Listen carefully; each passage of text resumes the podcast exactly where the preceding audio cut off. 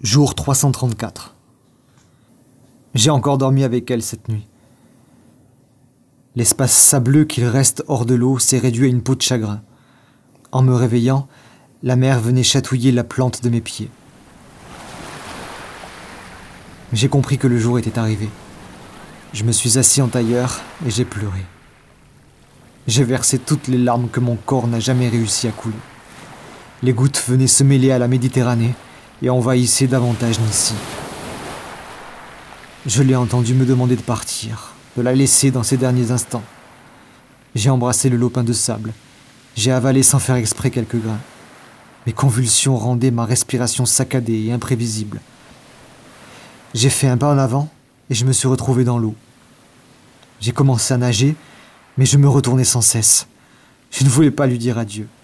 Je voulais sombrer avec elle ou l'emmener avec moi.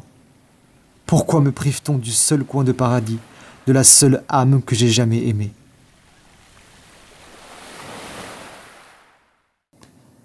Jour 365.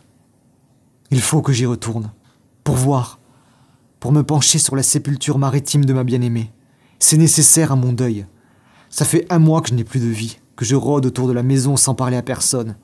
Même Azariel semble joyeux à côté de moi.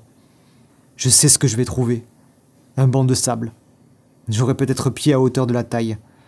Je pourrais alors plonger une toute dernière fois et enfouir mes mains dans le fond pour attraper ce qu'il reste de Nissi. Et l'embrasser, encore. Je pourrais ouvrir les yeux sous l'eau et contempler son cadavre submergé, la regarder dans son sommeil éternel. Défunte, mais pas tout à fait.